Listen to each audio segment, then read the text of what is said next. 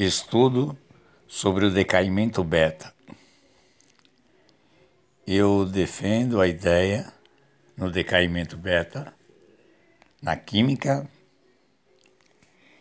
que o neutro não é simplesmente sem carga, mas constituído de prótons e elétrons.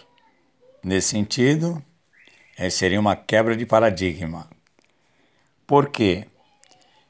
Porque quando há o decaimento, diminui o número, o número de nêutrons e aumenta o número de prótons, ou seja, o número atômico.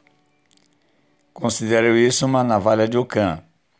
Muitos argumentam que existem cargas né, negativas como aqueles up downs, mas se fosse só isso, não ocorreria é, o aumento do número, número atômico, ou seja, o aumento de prótons, e nem a diminuição dos nêutrons. Vamos dar um exemplo. Nós temos um elemento químico com 20 prótons e 20 nêutrons. Só exemplo, né, que não haveria decaimento, provavelmente nesse sentido. Quando há o decaimento, o nêutron fica 19 e o próton 21. Registro já conversei com muitas pessoas, né?